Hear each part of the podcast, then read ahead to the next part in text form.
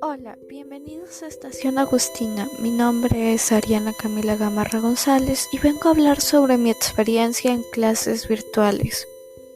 Es importante hablar de este tema ya que así la gente puede ver que otras personas estén pasando las mismas experiencias que a ti y encuentren opiniones sobre ello como estudiante.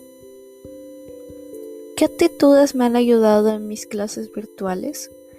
Lo que me ha ayudado es tener un horario responsable y priorizando tareas, estudios y horas de sueño, además de ser responsable y cumplir con cada cosa que me proponga, ya que luego de hacer mis actividades puedo descansar o hacer otras cosas. También me ha ayudado ser más ordenada ya que al estudiar o descansar no te sientes tan incómoda de buscar dónde están cada cosa que necesitas. Prestar atención ya que puede ayudarte en exámenes además de tareas. Esto también puede ayudarte a estudiar ya que comprendes mejor el tema.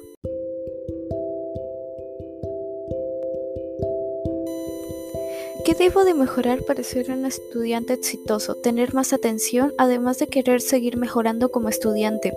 Si no tienes en esto en mente, no vas a lograr nada. Tienes que estar centrado en qué quieres hacer y plasmar a metas que quieras llegar a largo y a corto plazo. Como decir, estudiar diariamente 30 minutos por un mes o participar en clases más seguido por dos semanas.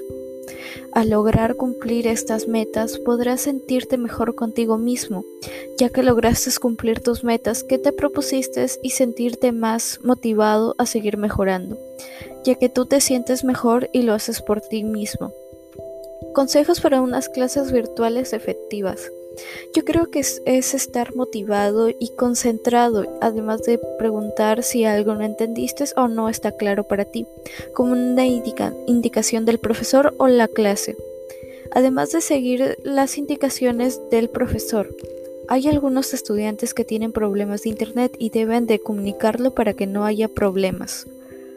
También una cosa que yo lo considero importante es que tú te sientas cómodo en el ambiente que estás, además de que no tiene que ser, ser silencioso para no desconcentrarse. El propósito de esto es dar una idea de cómo cambió los estudios hacia un, estudiante y que hay que tomarse en cuenta varios conceptos que antes no eran necesarios como ahora de la importancia que es tener una computadora y internet además que pueden ayudar a, personas que oyen esto a ser mejores estudiantes. Cada uno tiene diferentes opiniones, consejos y experiencias. Y estas son las mías. Gracias por escuchar